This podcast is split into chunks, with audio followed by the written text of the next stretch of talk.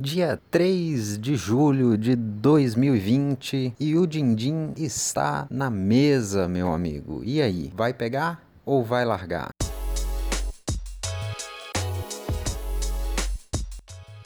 Olá, empreendedor, olá, empreendedora, seja muito bem-vindo ao episódio número 1 um do nosso Din na Mesa, o podcast de causos e dicas para você aprender a aproveitar as oportunidades de ganhar dinheiro com o seu negócio de alimentação. Meu nome é Bruno Moraleida, da Solute Desenvolvimento de Negócios de Alimentação, e o tema do nosso podcast de hoje é o Food Service de pernas pro ar. Afinal, quem é você quando ninguém está vendo? A crise do coronavírus literalmente virou o food service de pernas pro ar. Restaurantes que tinham salão, de repente estavam fechados, dependendo de deliveries e de coisas que no passado não representariam mais do que 20 ou 30% do seu faturamento. Nessas condições, os restaurantes foram obrigados a improvisar.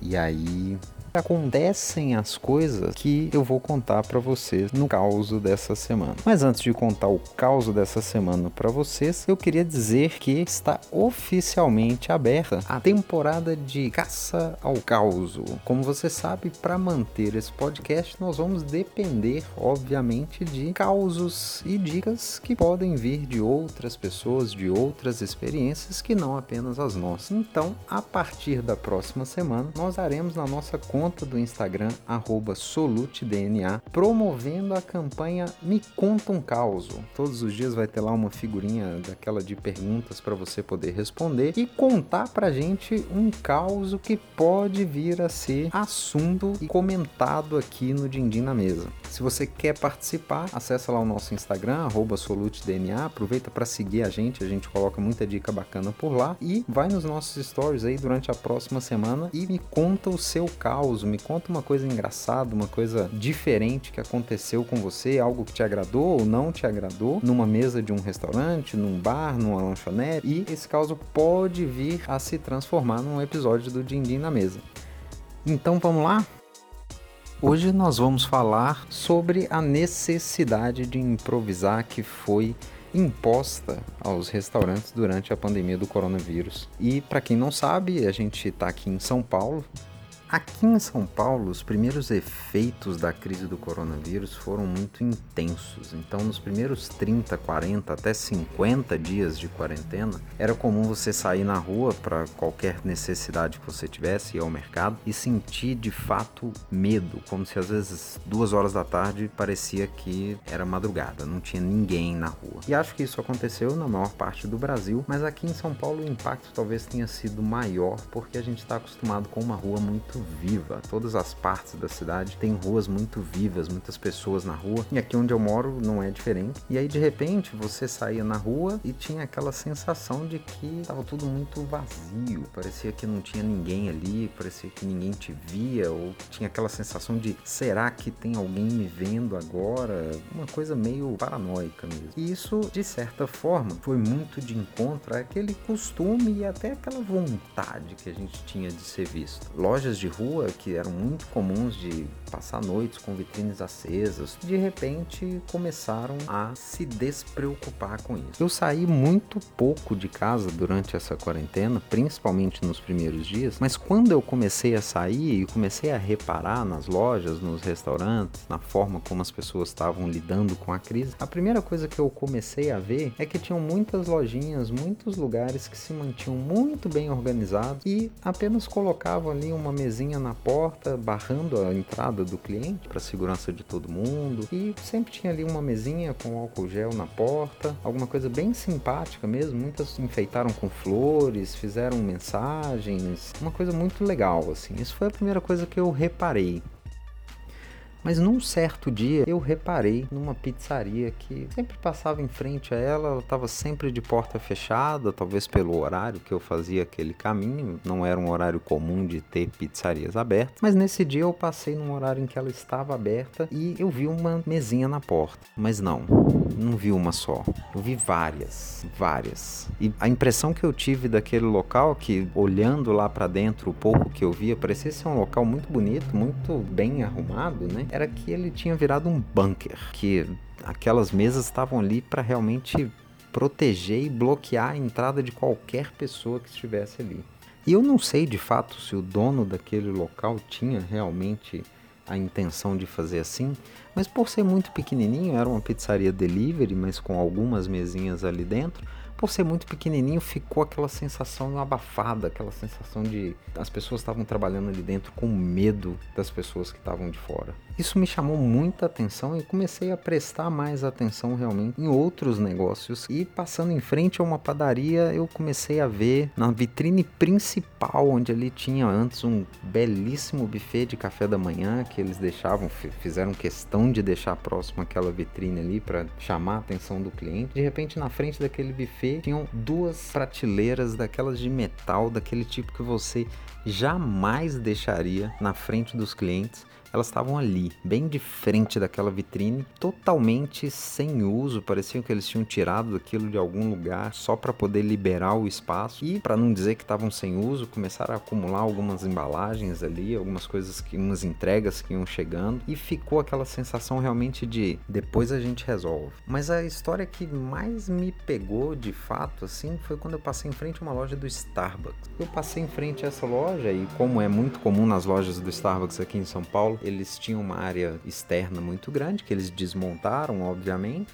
e deixado esses móveis ali acumulados no canto da loja, misturado com lixeiras, coisas que certamente não pertenciam àquele espaço. A loja estava completamente descaracterizada, muitas e muitas embalagens, muito mais embalagens do que eles poderiam precisar abertas pelo salão e aquilo ali parecia que realmente eles estavam operando num modelo de guerra ali. E, e, não sei se eles fizeram isso num dia esperando um movimento muito grande que não veio, mas estava obviamente uma coisa exagerada, uma coisa bagunçada, uma coisa que não era agradável do cliente ver. E refletindo sobre essas e muitas outras situações, eu cheguei à conclusão que eu, como cliente ou como um cliente em potencial, eu estava preparado para ver cadeiras viradas de perna para o ar, eu estava preparado até mesmo para ver móveis empilhados, mas eu não estava preparado para ver os negócios de perna para o ar. Eu não estava preparado para enxergar a desorganização que muitas vezes, como consultores, a gente descobre no lado de dentro dos negócios, mas que estava ali escancarada para todo mundo ver. E eu tenho certeza que muitos outros clientes ou clientes em potencial também não estavam preparados, se não a maioria deles não estavam preparados para ver a desordem escancarada que muitos restaurantes colocaram ali na frente da vista daqueles clientes. Principal aprendizado que a gente pode tirar ou começar a tirar de todas essas histórias é que o que você mostra para o seu cliente em potencial é o insumo para que ele crie as suas opiniões, para que ele crie a sua imagem do seu negócio.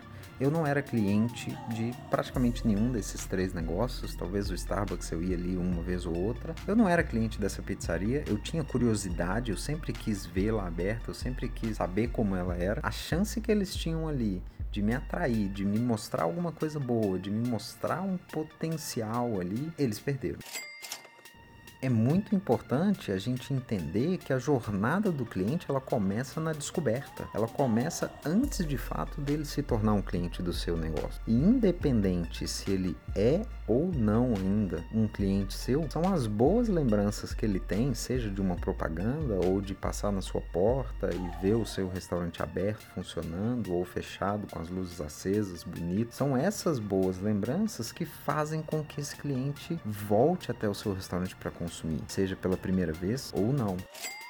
Um segundo grande aprendizado que ficou para mim e que isso foi uma coisa que eu, eu só peguei depois de uma boa reflexão é que as pessoas que estão na rua com maior frequência, muito provavelmente são aquelas que mais vão precisar dos seus produtos, dos seus serviços nesse momento.